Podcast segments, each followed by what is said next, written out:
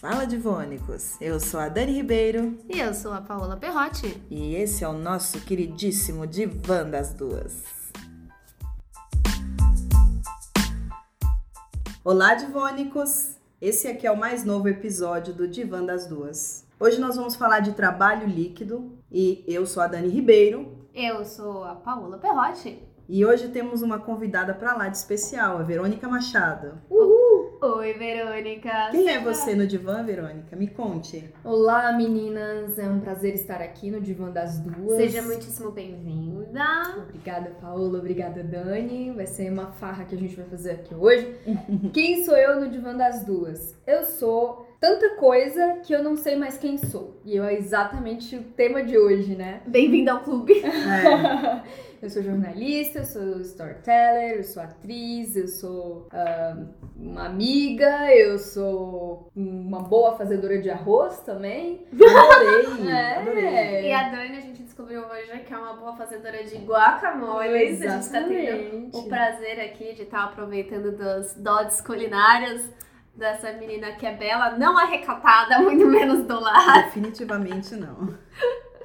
E além disso tudo, também sou empreendedora. Legal. Uh, eu, eu adoro essa palavra empreendedora, eu acho tão poderoso. Eu acho poderoso e acho assim. Acho chique, assim. eu- E, e mais que chique, eu acho que é, é bem botar a mão na massa, assim mesmo, lidar com a vulnerabilidade, com a exposição. Mas, gente, em tempos de trabalho líquido, todo mundo não é um pouco empreendedor? Será, Verônica? O que que você acha sobre isso? Uau, chegamos num ponto em que eu adoro, porque as pessoas confundem empreendedorismo com montar um negócio. E Olha. não necessariamente é isso. A palavra empreendedor significa aquele que realiza, ponto. Então você pode estar no seu trabalho, no seu serviço público e ser um empreendedor. né? Não é uma coisa que necessariamente você tem um negócio. Então acho que a gente desmistificar isso já é um bom passo. Que legal. Então, é, então a gente tá empreendendo no podcast. Com certeza. Adorei a ideia. Já olha, continuar empreendedora agora. Eu coloquei Amei. um podcast no meu LinkedIn, é melhor eu estar empreendendo mesmo. É verdade, tipo super, né? Assim, eu só quero. Isso daqui tá no meu portfólio já. Adorei, mas eu acho isso. Agora, uma coisa interessante que a, que a Verônica trouxe foi a questão de sou muitas coisas. Isso é tudo trabalho líquido, né, pá? Sou muitas Tudo. coisas. Tudo. Dani, quantas coisas você é? Eu sou professora, redatora, revisora, é, sei fazer um bom arroz também. As amigas de Só casa eu que o digam. É, vamos aprender. Cara, eu sou muitas coisas e eu acho que isso tá definindo assim o que, que, o que, que a gente tá se tornando e o nosso caminho também, pro que a gente vai se tornar. Você sabe que no meu. Hoje em dia, tanto no meu LinkedIn quanto no meu currículo, eu me defino como uma jornalista multitask. E eu faço uma pequena carta de apresentação falando que, tipo, eu aprendi que hoje, no meio da comunicação, você tem que ser uma pessoa que tem que colocar a mão na massa, dar a cara a tapa e fazer o que tiver que fazer, porque você nunca vai ser, você nunca vai só escrever, só reportar, só editar quando você é jornalista, que é a, a minha carreira de formação. E ao mesmo tempo, eu sou tão muitas coisas quanto vocês duas. Eu, eu reviso, eu sou copywriter, eu sou ghostwriter, tem vários nomes chiques para todas essas coisas que eu faço. Eu sei fazer planejamento de, so- de social media, eu faço um MBA em gerenciamento de projetos, Nossa. eu sei fazer análise de dados de Google Analytics, de Facebook, blá blá blá blá blá. Tipo, o que que eu sou, cara? Eu É. sou tudo isso. Mas não tem um nome, né? Pra, essa, pra essas muitas coisas que eu sou. Antigamente tinha uns pacotinhos. Você é médico porque você sabe operar pessoas. Você é advogado porque você conhece leis. Mas hoje em dia isso tá meio confuso, né? Mas eu acho que tem um nome. E é que é difícil da gente entender. E o nome disso tudo que você é é Paola. Ah, a Verônica tá ganhando um abraço. Maravilhosa. Isso foi maravilhoso. Mas é foi uma lição que eu recebi. Porque eu tava numa crise com jornalismo também.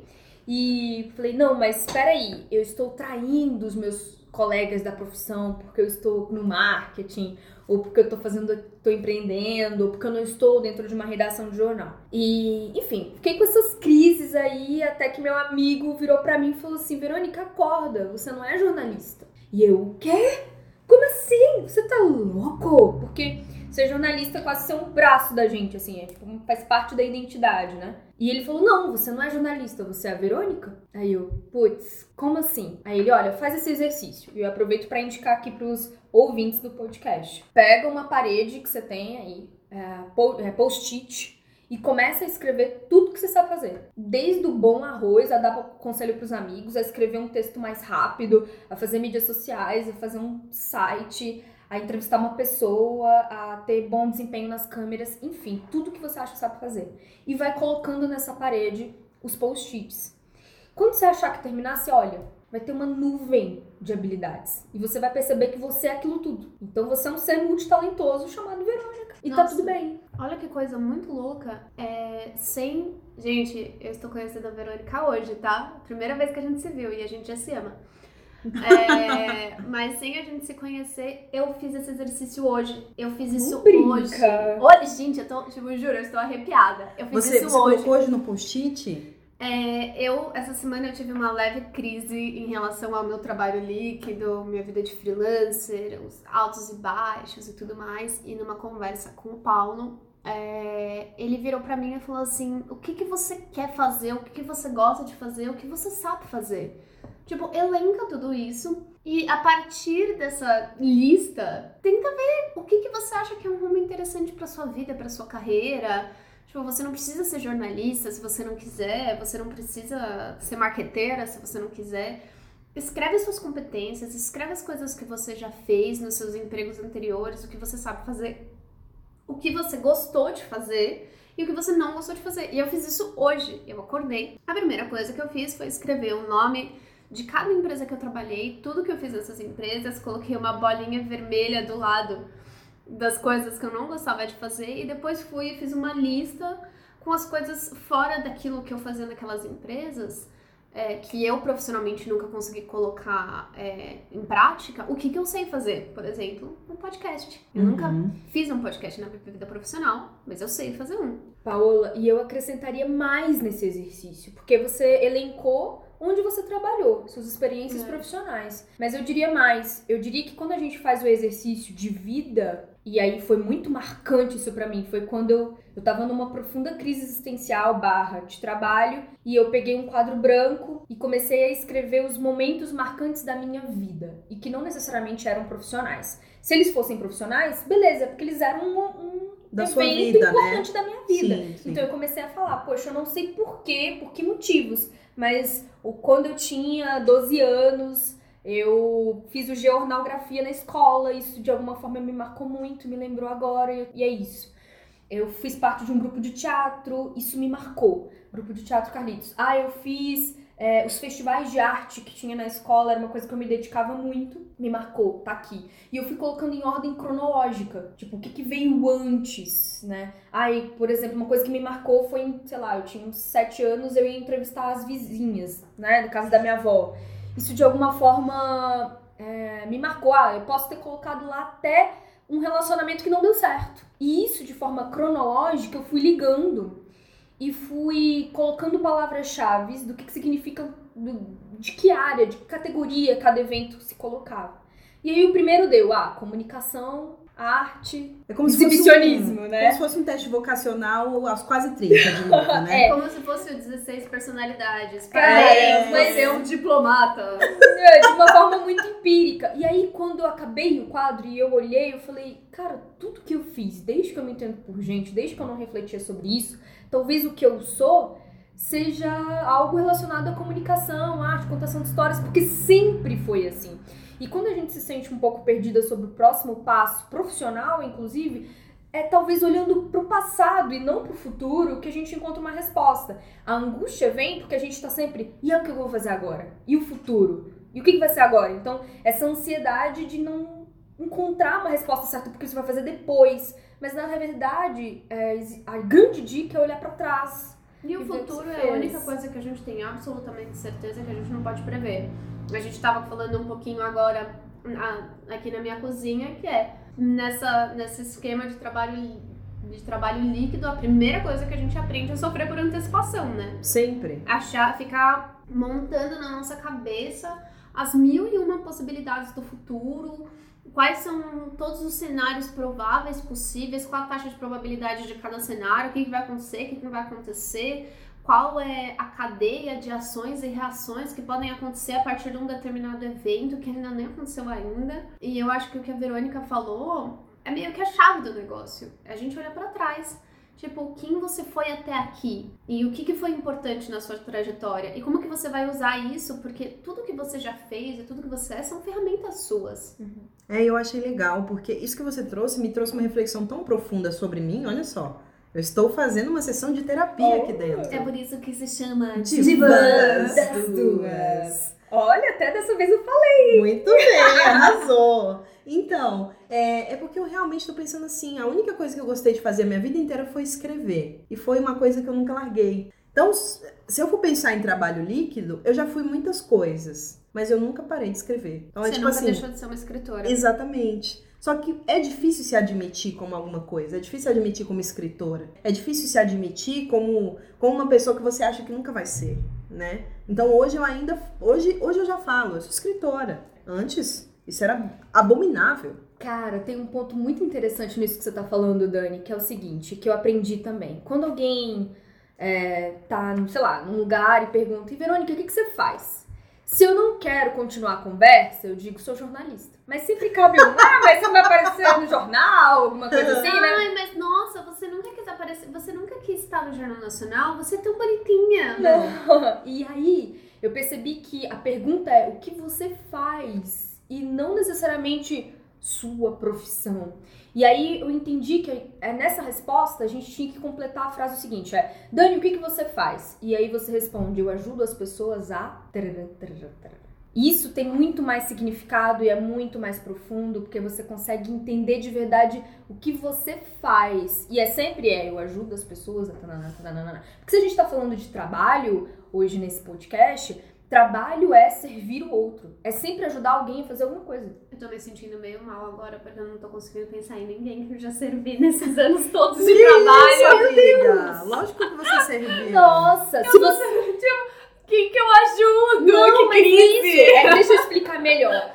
Toda vez que você já foi paga, alguma vez na sua vida, toda vez que alguém tirou dinheiro do bolso para te dar, foi porque você tava ajudando essa pessoa a chegar em algum ponto. Então, eu tô me sentindo menos pior agora. É, não, imagina. A gente tá ajudando, por exemplo, se a gente tá numa redação de jornal e a gente é pago para isso, a gente tá ajudando o dono do jornal, né? Ah, mas a gente tá ajudando a melhorar o mundo. Não, não vamos entrar nisso agora, mas é. a gente tá ajudando quem paga a gente. Então, se é, uma pessoa quer escrever um livro, Paula, e te chama para ser ghostwriter, você tá ajudando essa pessoa.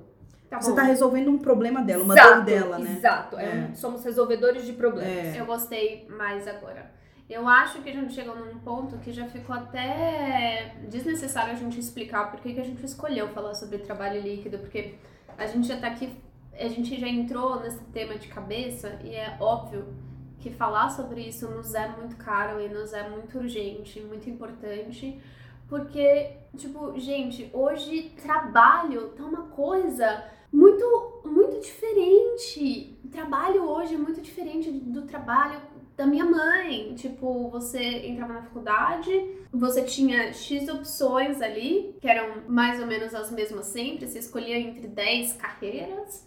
E era isso, e hoje você tem. Tipo, eu tenho amigos que se formaram comigo que trabalham no Nubank, eu tenho amigos que se formaram comigo que trabalham na 99 Táxi, que são startups, que são unicórnios. Eu tenho amigos que trabalharam comigo, que estudaram comigo, que trabalham em jornais. Eu tenho amigos que trabalharam, que estudaram comigo, que hoje trabalham em importadora, em agência de viagens, em, em, tanta coisa que não tem nada a ver com aquela suposta carreira que a gente de deveria ter seguido. E tipo, gente, o que, que isso diz sobre o trabalho? O que, que isso diz sobre o nosso lugar no trabalho. Mas eu acho interessante isso que você falou, que é a, a multipotencialidade da área de comunicação. Mas tem uma coisa que eu queria questionar para vocês. Vocês conhecem alguém, amigo próximo, que está há mais de cinco anos numa mesma empresa? Porque eu acho que isso tem muito a ver com trabalho líquido, né? Porque Bauman fez aquele livro Amor Líquido, Modernidade, aqueles livros Amor Líquido, Modernidade Líquida, Vida Líquida, em que nada dura mais as nossas relações, né, de trabalho, de vida, de não tá durando. Tá durando no emprego? A gente tá durando no emprego? A gente hoje em dia pensa em ter uma carreira que a gente vai ficar 10, 15, 20 anos? Mas eu acho, exceto concurso? Eu acho essa, eu acho essa indagação é extremamente válida.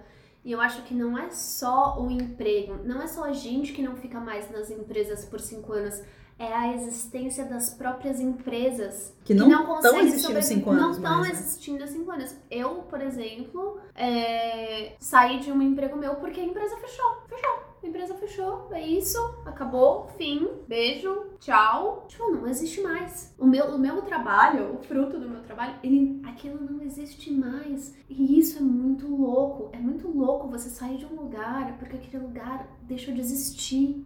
É. Engraçado, porque o lugar deixou de existir, mas o que você produziu lá continua com você. Sim, continua É, comigo, sim. mas é todo um. É, Foram as skills que difícil. você adquiriu, É, né? as skills que eu adquiri, as ferramentas continuam comigo, mas é muito louco quando você vê o produto do seu trabalho não existindo mais. Não é uma sensação do tipo, ah meu Deus, não existe mais um site com meu. Não, não é isso. Não é uma questão de ego. É tipo, é uma sensação de efemeridade. Isso. Como as coisas são efêmeras e líquidas e é, as coisas são muito. É que nem a. Ai, eu vou ser tão brega agora, Deus. Nossa. Deus tá te perdoando Me nesse momento. perdoe. É tipo aquela música que fala Dust in the Wind. É isso. Tipo, as coisas da nossa vida são poeira ao vento. Foi embora. Mas eu queria trazer um outro ponto de vista também, que é Gosto. e se não forem poeiras ao vento? Porque forem, porque são uma coisa só. Nossa, que? Tá, vou explicar. É.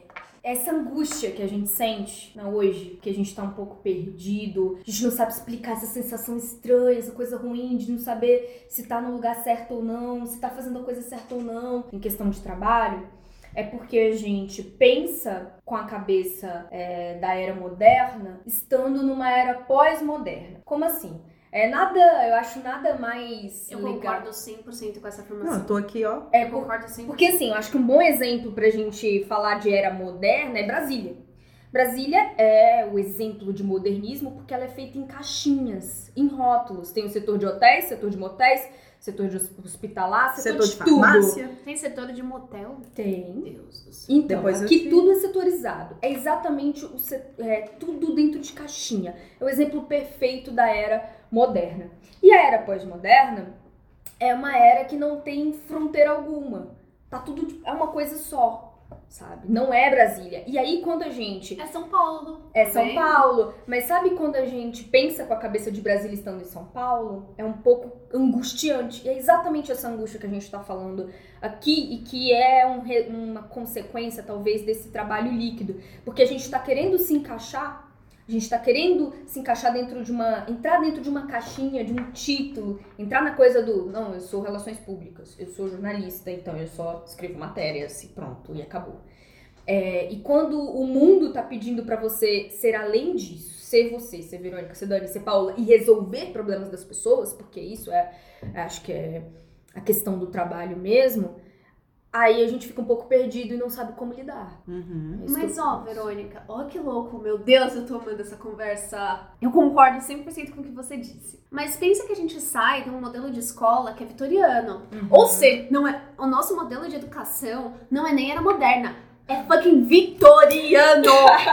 Você tem noção de como essa merda é antiga? Então, tipo, não Foda. tem nada mais caixinha e quadrado do que a Do escola. que a escola. A escola é assim, quem é bom em matemática, quem é bom. Isso, tipo, na minha escola não tinha isso, mas eu conheço muitas escolas que no terceiro colegial, no, no, no primeiro colegial, já separam os alunos de acordo com a área de conhecimento que, elas, que eles têm mais afinidade. Então, sei lá, tipo, eu conheço gente que estudou em colégio, que, tipo, ah, no primeiro colegial, você tem mais ou menos noção do que você quer fazer de faculdade? Ah, suas notas são boas em biologia, química e português. Então, você vai pra, pra área de biológicas, então você vai ter aula extra nas matérias que são consideradas ciências biológicas, porque você vai virar médico. Então, tipo, quando, quando a criança tem 14 anos, isso é cruel. E aí, quando você cresce, faz faculdade e chega no mundo, o mundo vira e fala assim: Ha, te enganei, não é mais assim.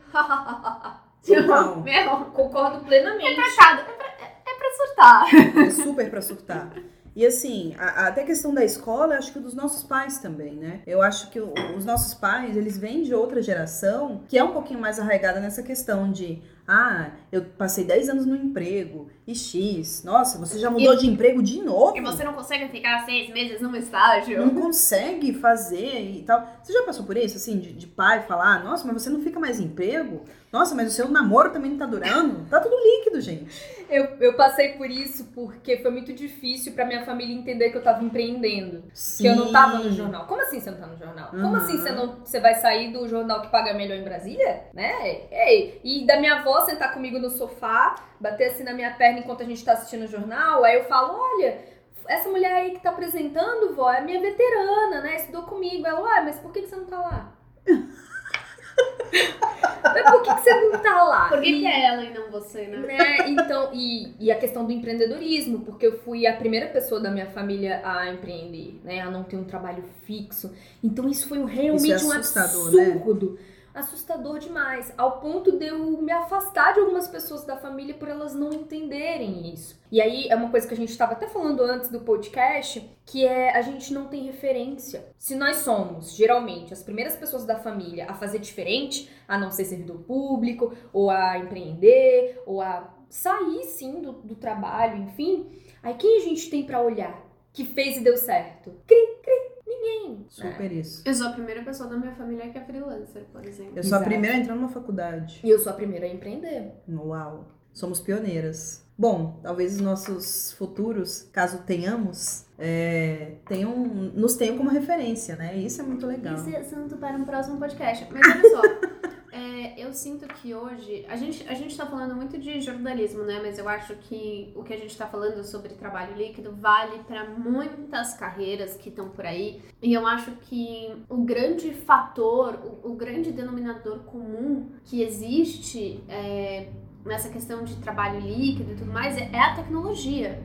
Eu tenho a impressão de que é, a tecnologia, o avanço da tecnologia, o fato da gente ter o mundo na palma da mão, forçou a gente a sair dessas caixinhas da era moderna. Forçou a gente a ver o mundo de uma forma diferente, sem fronteiras. Sem porque fronteiras. todas as fronteiras caíram a partir do momento em que a gente começou a viver num mundo hiperconectado, hiperglobalizado e onde tudo acontece muito rápido e você tem uma enxurrada de informações chegando para você a cada segundo.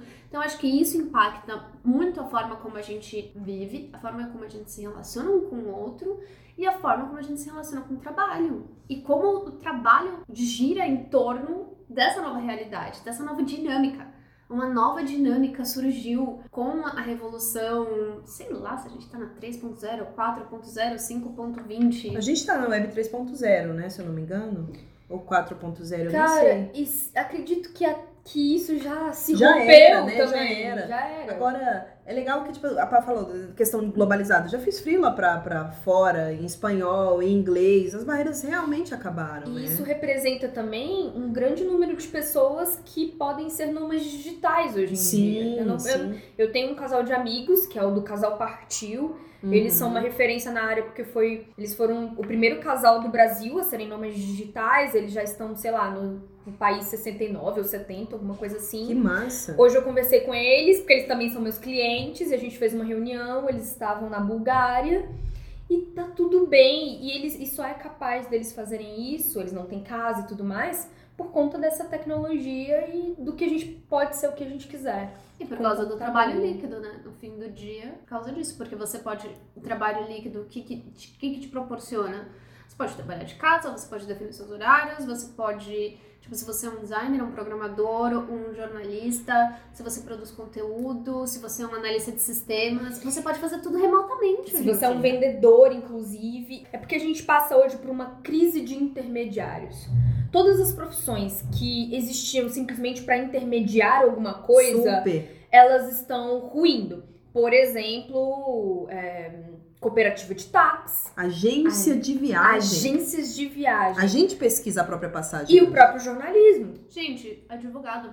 Sim. Advogado é uma profissão que todo mundo acha que vai ser eterna, mas existem já interferências tecnológicas do tipo existem bots e existem programas. Que e leem existem- processos, né? E existem soluções que é, acessam bancos de dados infinitos de resoluções jurídicas que ajudam na tomada de decisão, na análise de informações, de contratos ou de processos.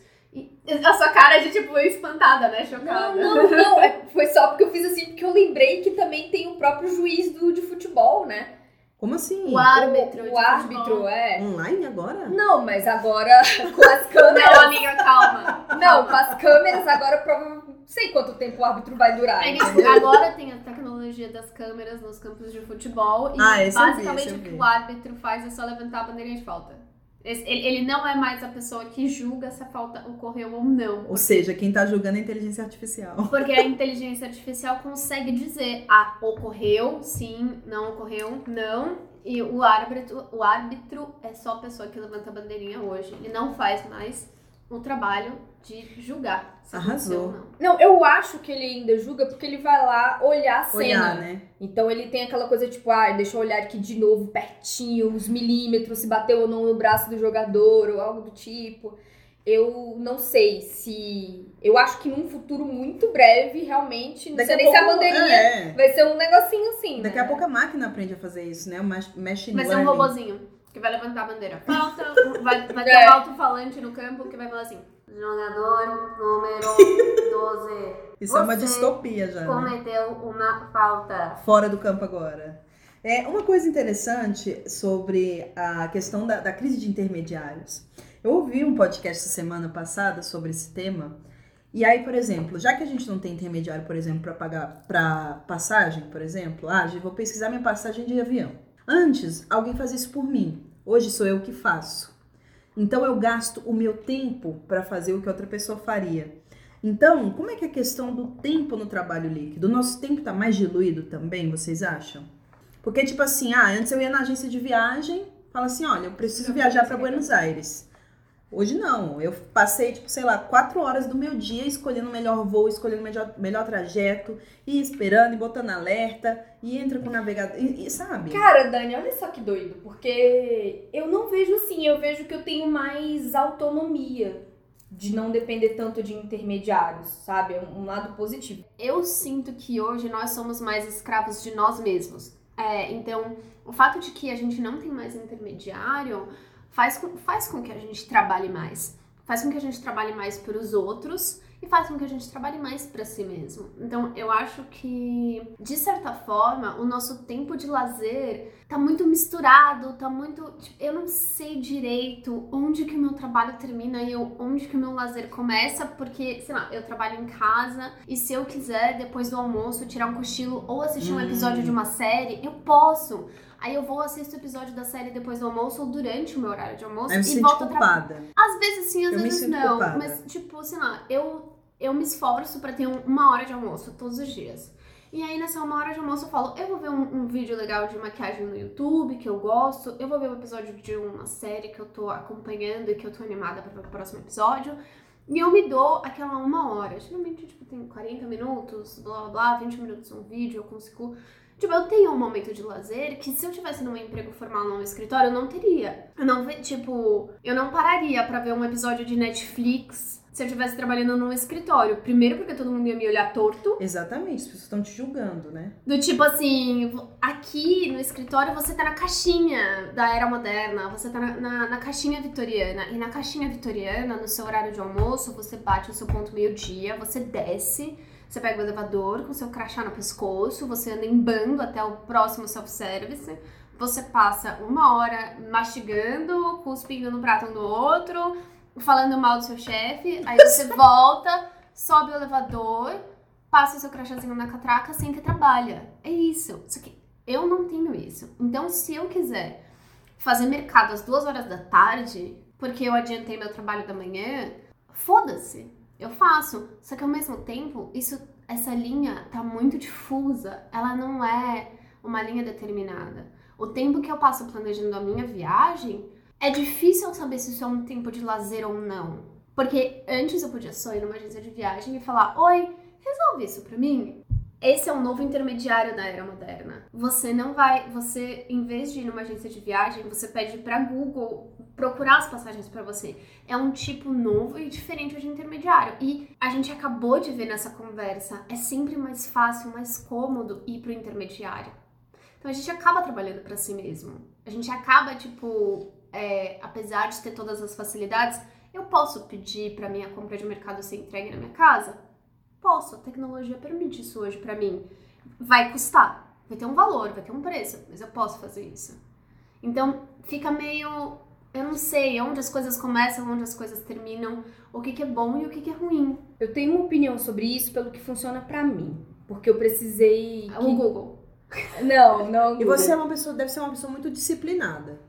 Então, eu. Você é disciplinada? Eu Tipo, entendi. de, de cronograma de horário? Eu entendi, Dani, que eu precisava resolver essa questão que a Paula tava falando. Do tipo, isso é lazer, isso é trabalho. Eu entendi que eu era uma coisa só. Na minha agenda não existe a agenda do trabalho e a agenda do lazer. O ir no salão de beleza tá na mesma agenda de ir pro trabalho. E se eu for agendar, for no mercado, eu entendi que se eu for no mercado, se eu for ah, na, numa viagem, se eu estiver aqui conversando com vocês no podcast, ao mesmo tempo que é trabalho, é lazer. Não tem mais algo Nesse que, caso aqui que se é. separe. Não, e se eu estiver fazendo uma viagem, pode ser pro Caribe, pode, pode ser pra Verdade. Fortaleza. Você pode estar criando conteúdo Por que que eu Tô Instagram. trabalhando. Por que que eu não posso estar trabalhando? Se eu vou numa feira, se eu vou fazer no mercado. É, eu entendi, pra mim, porque eu já tô há cinco anos nisso, eu precisava me resolver em algumas coisas, senão eu ia pirar. E uma das coisas que eu me resolvi é, ao mesmo tempo que eu estou trabalhando, eu estou de férias. Uau. Isso não te deixa exausta mentalmente? Eu ia perguntar exatamente sobre isso agora. Hum. Porque eu uma- fico. Eu Uma fico. coisa que eu penso muito é o meu trabalho, eu sinto que exige uma, uma carga mental, uma concentração mental muito grande. Então, assim, sei lá, hoje o meu trabalho envolve prio- prioritariamente escrever, produzir conteúdo. Então, eu tenho que fazer pesquisa, eu preciso de um tempo, eu preciso de um, de um ambiente muito específico para conseguir me concentrar, para conseguir escrever. E assim, é, se eu em um dia escrevo quatro textos, eu me sinto muito bem. Eu me sinto muito, tipo, Produtiva, ai, né? pro- nossa, produzi muito hoje. Mas ao mesmo tempo, às vezes eu, me sinto exausta. Eu, tipo, caralho, eu escrevi quatro textos hoje, Deus! Eu, tipo, não. E assim, às vezes eu fico cansada de olhar pra tela do computador, então eu tô constantemente me desconectando. Tipo, fim de semana, eu me esforço ao máximo pra, tipo, não estar conectada com o celular na mão. Eu viro falo, eu deixo meu celular, tipo, longe, em outro cômodo. Porque isso, você tá falando o que você aprendeu que faz sentido pra você e pra sua rotina. Pra mim, faz muitos. Eu preciso muito de tempos em tempos me desconectar. E você tem essa relação mais fluida, como é que é isso? Cara, pra mim, o trabalho é mais uma tarefa do meu dia. Do mesmo jeito que eu tenho que lavar a louça, eu posso escrever um texto. Assim, é claro que são Em energias diferentes. que, que são demandadas de forma muito diferentes. Mas eu estudo filosofia também na Nova Acrópole, né? E aí uma coisa que eu tenho aprendido sobre essas coisas e tarefas que a gente tem feito é que eu tenho que estar tão consciente lavando louça do que ao mesmo também escrevendo um texto. E é um puta desafio. Não consigo fazer isso ainda, né? Super. Mas eu precisava entender na minha cabeça, ficar bem com essa relação um pouco exaustiva, de que, cara, sim, tem momentos que eu tô trabalhando pra caramba, porque eu preciso fazer isso daqui, porque eu preciso vender, porque eu preciso pagar minha conta no final. Isso é normal. Agora a questão não existe mais pra mim uma separação do que que é lazer e do que que é trabalho. De vida pessoal, de vida de trabalho. Não, eu tô aqui com vocês sendo a Verônica, sendo pessoal, sendo capaz de fazer, falar qualquer coisa. Se eu tô dando aula, tô sendo Verônica, vida pessoal, vida profissional, Verônica. Entendi. Então, assim, não tem mais um círculo que delimita assim, agora eu tô escrevendo três textos, agora se eu tô é, assistindo um tutorial de maquiagem, então é lazer. Não defino mais isso. Porque se eu tô assistindo um tutorial de maquiagem, eu estou tendo repertório. E é de alguma forma trabalho. Isso é muito legal, porque eu tenho um pouco da visão da pá, de desconectar, de, de, sabe, de dividir bem lazer e trabalho. E isso me dá muita, me deixa muito exausta, sabe? A divisão que você disse? Não, não a divisão, perdão. Quando eu não divido. Quando eu levo uma vida mais ao seu estilo de, de né, essa coisa mais holística, isso me deixa muito exausta. Eu real preciso, né? Talvez eu tenha que compreender esses momentos também de, de, de, de ser mais holística, de. Cara, é porque eu não culpo o meu momento de lazer. Às vezes a Eu gente. culpo, eu culpo muito o meu lazer. É, às vezes a gente tá assistindo um Netflix e tá se sentindo culpada porque devia estar fazendo alguma coisa do trabalho. Isso, então, Eu é, culpo você, o meu eu lazer. Ainda mais você... professor, sendo professora. Quando- Professor tá, tá sempre. Putz, e aí, eu vou levar isso pro meu aluno, eu vou, eu vou levar isso pro meu texto. Então, isso é muito Mas exaustivo. eu acho que quando você. Essa, eu acho que essa culpa que você sente, e eu já senti isso várias vezes, tá? Eu já me senti muito culpada por não estar trabalhando em determinados momentos. É, e assim, já me senti culpada de não estar trabalhando porque eu estava doente, coisas super, do tipo, super. sabe? E, e- só que eu acho que essa culpa, ela é tão exaustiva e ela drena tanto quanto um dia produtivo de trabalho. Então, essa Eu acho que culpa- drena mais. eu, eu acho que vo- Cara, tipo, olha que isso doido isso. tira a sua energia. Aquele momento que você deveria estar relaxando, você tá se culpando. E eu acho que isso esgota as suas energias mais. Então, o que eu tenho trabalhado, pra mim, é a culpa. Uhum. Tipo, faz dois fins de semana que eu consegui não fazer nada e sentir zero culpa. Vocês não têm noção do, da conquista. Isso é muito Isso é sério, uma né? conquista. Isso é muito sério, porque ou você cansa porque tá trabalhando demais, ou você cansa pela culpa que você sente de estar tendo um momento de prazer ou lazer. Isso é. Cara. Mas a partir né? do Essa é a momento. minha vida, Verão. Nossa, É, me dá um abraço. Vamos, vamos nos abraçar. Você acabou de descrever a minha vida. Por isso que eu Mas, tô na terapia. mas, isso, mas eu acho que essa é uma das consequências negativas do trabalho líquido. O trabalho líquido, eu acho que tem muitas coisas positivas. É, eu acho que o trabalho líquido pode trazer muitos ganhos para nossa vida. Uma das coisas que eu acho que é muito boa do trabalho líquido é você acabar com essa fronteira de vida pessoal e vida profissional. A sua vida profissional é sua vida pessoal e vice-versa. Então, assim, a partir do momento que a gente começa a se definir pelo que a gente faz, que é aquilo que a gente comentou um pouquinho no último podcast das apresentações, que é do tipo, sempre que alguém pergunta, oi, tudo bom? É, Quem é você? Eu sou a Paola, eu sou jornalista. Uma das primeiras coisas que a gente fala é o que a gente faz como profissão. E não o que a gente é. E não o que a gente é de verdade, do tipo, eu sou comunicativa, eu sou alegre, eu sou espontânea, eu sou carinhosa, eu sou muitas outras coisas que vão além de ser jornalista. Só que, já que eu sou também jornalista, isso é uma escolha que parte de um lugar pessoal. E você não pode, eu acho que o trabalho líquido fez um grande serviço pra gente de querer tirar essa máscara de, ai, essa é sua vida profissional, então você não pode ter emoções, você não pode ter reações, você não pode ser humana na sua vida profissional. Você tem que ser profissional. Você vai ser humana na sua vida pessoal. Aqui você é profissional. Gente, Isso isso, é muito não chato, existe. né? Isso não existe. Isso É, nunca existiu. Você já escutou essa frase? Da, da, da- dessa porta pra fora, seus problemas não existem mais. Eu já Existem. escutei muito. Es- né? Seus problemas nunca deixam de existir. Seu não filho importa tá doente. Porque você é uma coisa só. É. Porque É você essa é uma questão. coisa só. E eu acho que isso tá muito alinhado com tudo que a Verônica disse aqui. É, do tipo, quem você. Tudo isso é um conjunto de coisas muito incrível que se chama Verônica, Paola, Dani. Então eu acho que isso tá super alinhado, assim. Eu acho que esse é um dos pontos muito positivos. Em compensação, eu acho que também tem coisas negativas que a gente tá falando aqui há bastante tempo. Ansiedade, onde que entra o lazer, onde que entra tipo, a culpa que a gente Como sente. eu vou administrar meu dinheiro? Como que você administra o dinheiro na época de trabalho líquido? Essa é uma questão muito importante. Muito importante. Porque a gente não tem salário todo Inclusive- mês. Inclusive, é um dos pontos que pode aliviar essa ansiedade.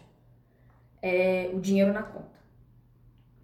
As pessoas, eu, eu- a gente tava até falando um pouco antes do podcast com a Dani, né, que eu fico, que eu tenho trabalhado isso e percebido quantas pessoas têm dificuldade de falar sobre dinheiro.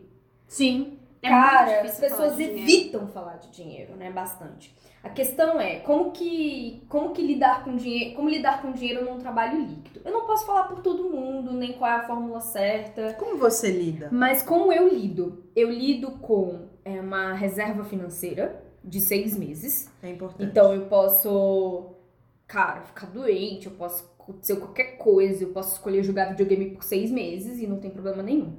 O ideal é que seria que, é que se fosse de um ano, ok? Essa reserva. mais de seis meses já é um bom pontapé, pontapé aí para começar.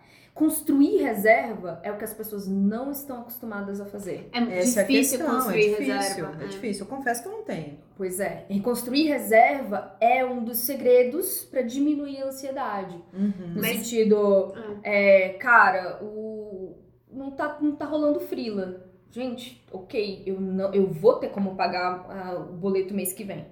Tá? Eu vou ter como pagar o boleto mês que vem. Eu Então passei, eu passei por uma situação exatamente assim, que foi quando eu trabalhava numa revista, que foi a empresa que fechou, e eles começaram a parar, eles começaram a parar de me pagar.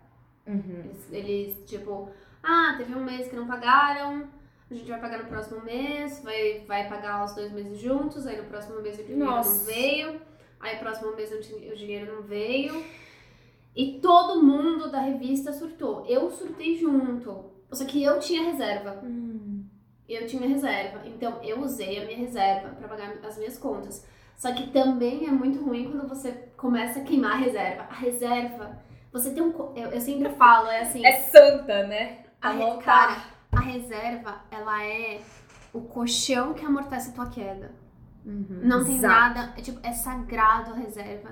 Então eu faço isso. Eu, tipo, todos os meses eu tento separar qual é o mínimo que eu consigo separar esse mês. Cara, esse mês eu consigo separar 200 reais. É o que dá pra eu separar esse mês, porque um cliente não me procurou esse mês. Eu, eu tive uma renda mais baixa. Não importa. Se der pra eu gastar 50, se der pra eu guardar 50, 100, 200, mil reais que for, eu tô sempre tentando guardar. Porque eu já, eu já fui salva pela reserva. Só que ao mesmo tempo, você, você começar a tirar dinheiro da reserva e ver É a reserva desesperador, né? e ver a reserva cair, você também vai entrando numa pira do tipo, a reserva tá caindo, a reserva Então tá eu caindo, tenho tá que. fa- caindo. Mas você tem um, um tempo de autonomia maior do que a pessoa que não tem a Sim. reserva. Sim. Então, é um ponto muito importante quando a gente fala de trabalho líquido é reserva é essencial.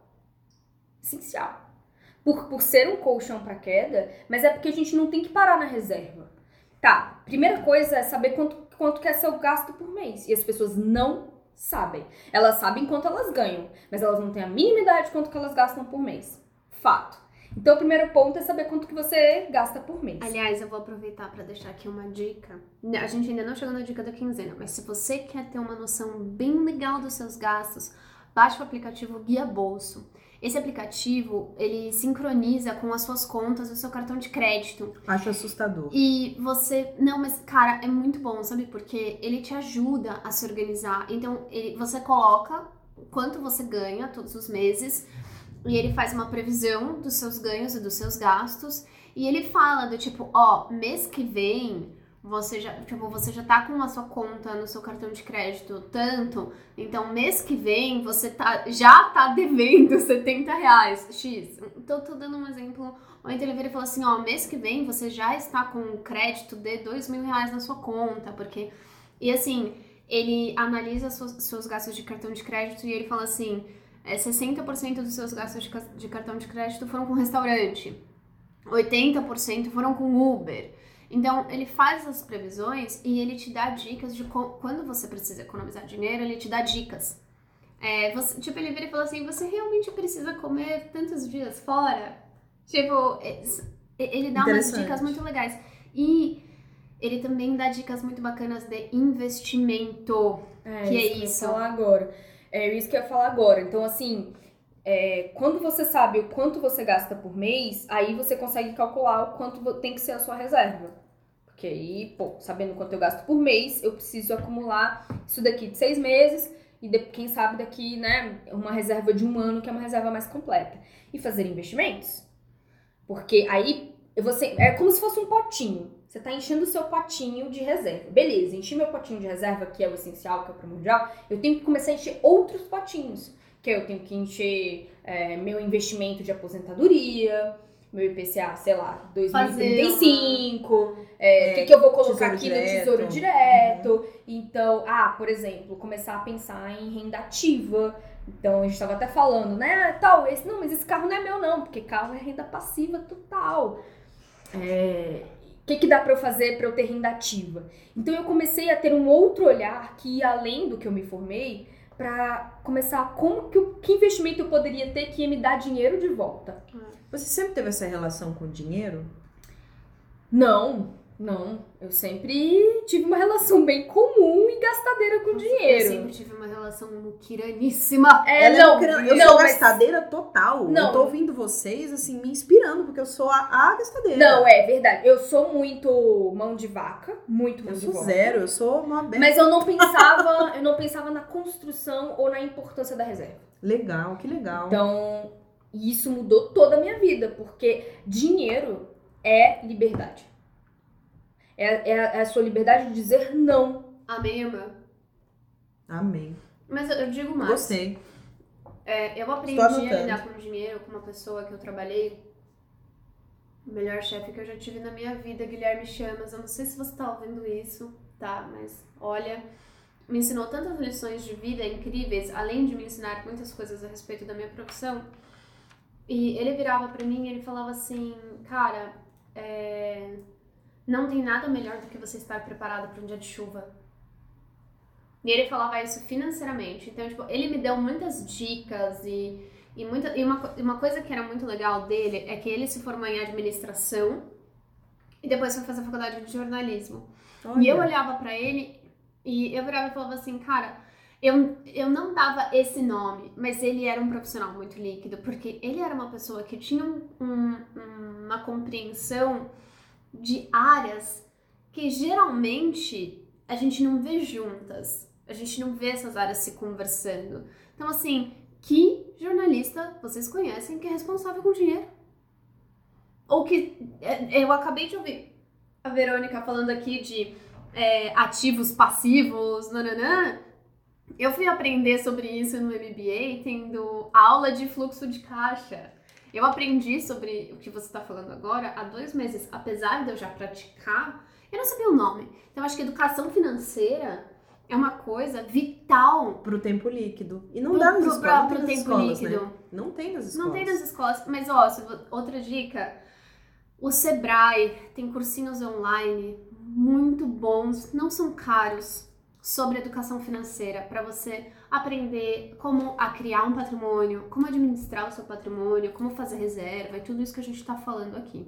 Uma outra dica sobre esse assunto é acompanhar a Natália Arcuri com o Era canal isso que eu ia Me Poupe, falar. né? É, você tá parecendo ela falando. Oh, mas eu aprendi muito com ela. Porque ela é maravilhosa. É, mulherão, né? ela- da porra. Ela fala muito a nossa língua, É. sabe? Então, o que, que isso significa? Ela educa muito as pessoas em relação às finanças. Então, é outro canal que gratuito e tem muita coisa lá, ensinando inclusive ai, como que eu passo a investir no Tesouro Direto. Ah, mas eu não tenho dinheiro pra investir. Pô, mas você não tem 30 reais? Você não gasta 30 reais em cerveja? Gasta, Gasto. gasta 30 reais em cerveja? Fácil. Então, 30 reais já que você já começa, a, por exemplo, investir no Tesouro Direto. E é melhor do que deixar na poupança. Então ela vai explicando essas coisas, porque não tem como você entrar nesse mundo do trabalho líquido sem falar de dinheiro e sem construir essa reserva, ser mais consciente do que você tá fazendo com o dinheiro.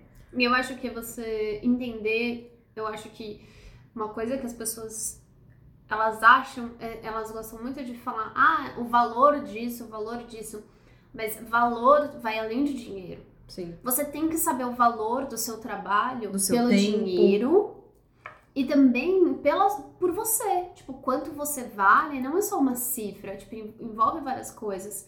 E às vezes a gente tem exatamente isso que a Verônica falou, a gente tem muito, a gente quer ser valorizado, mas a gente tem muito medo de falar do que é o nosso valor, como a gente é valorizado. Então, De quando botar preço no nosso trabalho. É, só que Orçamento. as pessoas esquecem que quando você organiza bem a sua vida financeira, você está se valorizando. Super. Você se valoriza quando você cuida bem do seu dinheiro. Quando você não você tá desorganizado ou não tem uma vida saudável financeira, você não, não pensa direito nas suas E tomadas não- de decisão. É, você não toma boas decisões. Você não toma E, boas cri- e decisões. acaba criando num- entrando num ciclo vicioso de compra, o que só piora as suas, suas coisas. Por exemplo, é, ah, eu trabalhei tanto, eu trabalhei tanto naquela empresa esse mês, passei aqui na frente dessa vitrine, tem esse vestido maravilhoso de Eu 500 mereço, reais. né? Eu mereço, porque eu trabalhei pra caralho. Nossa, é, sou eu, essa pessoa. Aí você vai lá e faz o quê? nós, Eu sou a eu mereço. Não, mas o que, que você faz? Você vai lá e passa o seu cartão e divide em várias vezes. Só que você nunca vai poder sair do seu trabalho é, que você acha horrível, porque você tá sempre comprando coisas que você acha que merece, por estar tá trabalhando num trabalho horrível, mas não pode sair dele porque tem que pagar o cartão da coisa que você comprou porque achava que merecia por estar tá trabalhando num trabalho horrível. Ciclo vicioso total. Pesado. Mas que legal. É, achei que nosso papo foi muito produtivo, assim. Ah, ele não disse que tá acabando. Ah. Tá, tá acabando, tá acabando. Olha, está super acabando. Assim, foi o nosso hoje, episódio é... mais longo e, e, eu tô assim chocada e feliz com os aprendizados que eu, que eu tô assim com essa conversa que eu tive hoje. Isso foi Também. assim. Eu acho. Foi profundamente terapêutico. eu queria dizer que abriu meus olhos para muitas coisas nessa aqui. conversa. Inclusive, eu, eu vou escutar. Geralmente, como eu edito os podcasts, eu raramente escuto o episódio. Eu com certeza vou escutar esse várias vezes. Então, assim, eu, eu não tenho palavras mesmo para agradecer a sua presença aqui, Verônica. Eu conheci, gente, a Verônica numa festa, assim, nada a ver e Aposto, gente... que vocês, aposto que vocês estavam nessa festa porque vocês tiveram uma semana bosta de trabalho e acharam que mereciam. Eu, eu fui assim, eu fui desse jeito. Eu falei, não, eu vou porque, pô. eu mereço. eu, eu mereço, eu mereço. Não, eu fui porque eu tava levando meu pai mesmo, eu era motorista da vez. Oh, meu Deus, então. E, e, aí, assim, que legal, obrigada, agradeço muito por você estar aqui com a gente, acreditando nesse projeto, porque o fato de você estar aqui significa que você acredita, acredita nas pessoas, acreditou na gente. Sim, tô sem palavras para agradecer mesmo. Obrigada por ter feito parte dessa conversa que foi extremamente líquida, né? Líquida, fluida, legal, bacana, alto astral. Eu acho muito legal quando é, boas energias se encontram e resultam em boas coisas. E eu acho que você aqui, Verônica, é resultado de que, tipo, só tem gente bacana nessa mesa. Uh, as portas estão sempre abertas. Meninas, eu queria muito agradecer. Eu confesso que uh, eu recebi o convite com muita alegria e eu fiquei com a síndrome do impostor, do tipo, o que eu vou falar? Meu Deus, o que, que eles vão dizer? Caramba, eu vou participar de um podcast! Meu Deus, isso é incrível! E, e, e tô muito, muito feliz por esse momento, de verdade, do fundo do meu coração, porque eu realmente valorizo esses momentos em que estão cada vez mais raros, que é o de conversa inteligente. Que é de a gente sentar, vamos ter uma conversa inteligente, que não seja, uhum. né? sei lá, bullshit. Vamos falar do que tá rolando com a gente, vamos é, eu, eu acho que o que a gente teve hoje foi um momento bem mágico de três mulheres com, tendo conversas inteligentes. Então. Ai, eu amei. amei. Nossa, eu tô, tô aqui orgulhosa. Bom, a gente tá chegando pro fim do nosso episódio. Esse episódio foi um pouquinho mais longo, mas né, a gente teve uma convidada especial, todo mundo que tá escutando a gente vai entender. Só que agora a gente vai pra parte gostosa, que é dica da quinzena. E dica já, da quinzena. Já que a gente tá com a Verônica como convidada, a gente vai começar com a dica dela. Verônica, qual que é a dica do Divã das Duas que você tem pra gente? Eu indico muito um livro chamado Bhagavad Gita.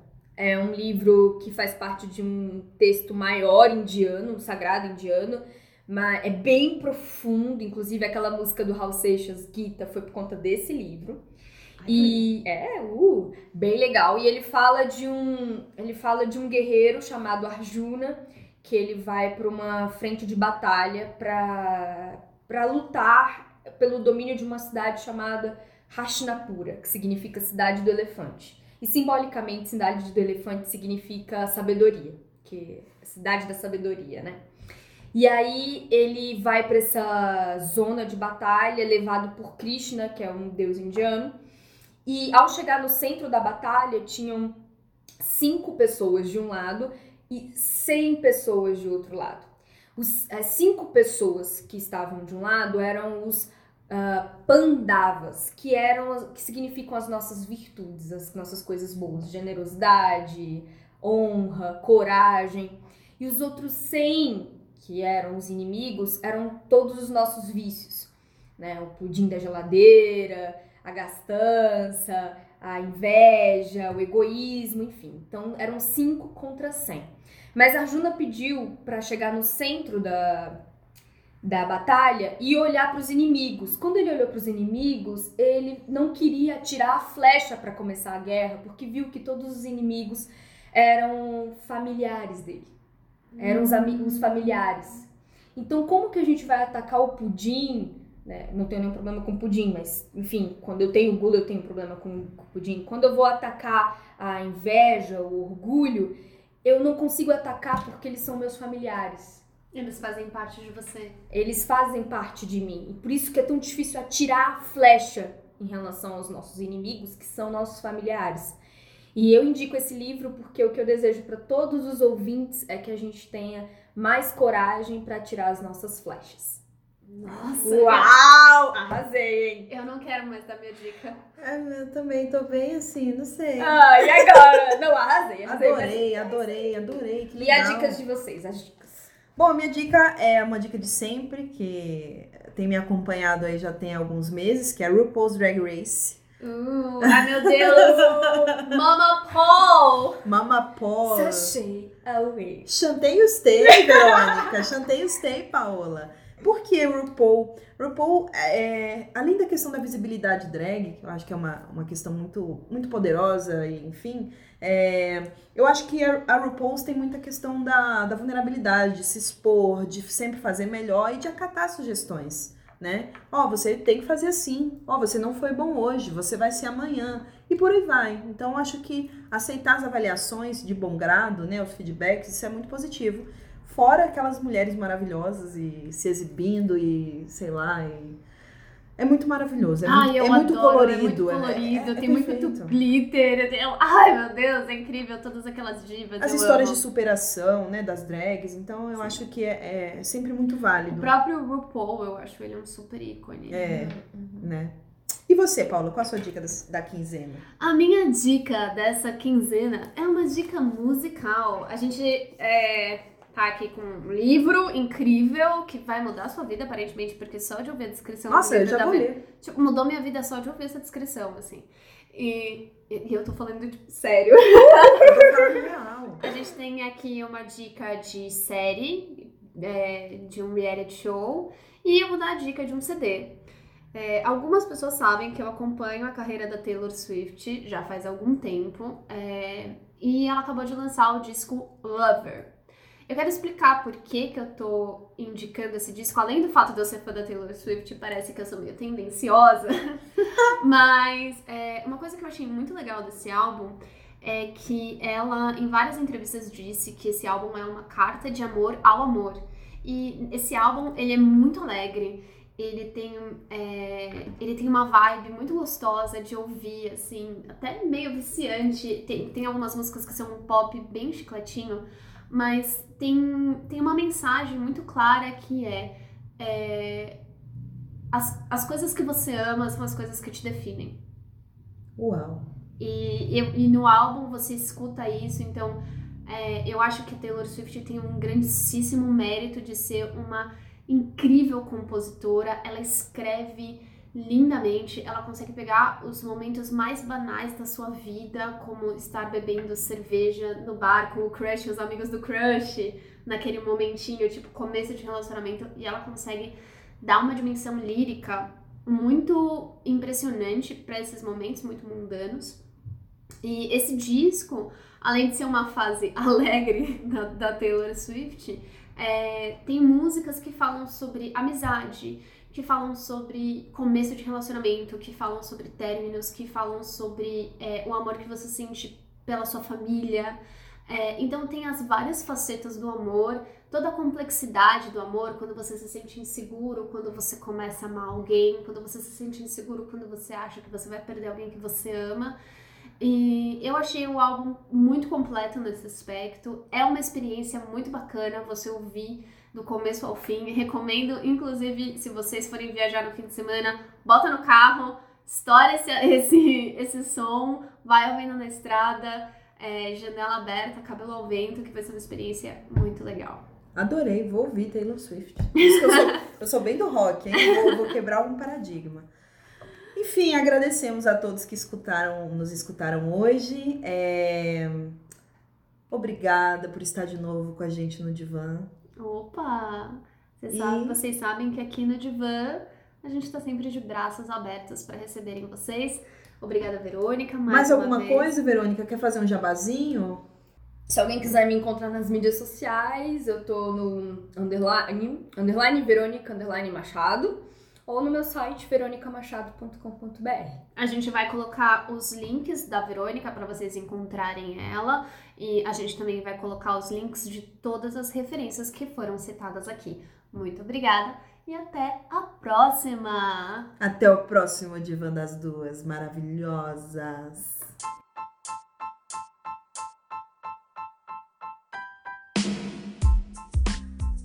Você escutou o Divã das Duas. Muito obrigada e até o próximo episódio.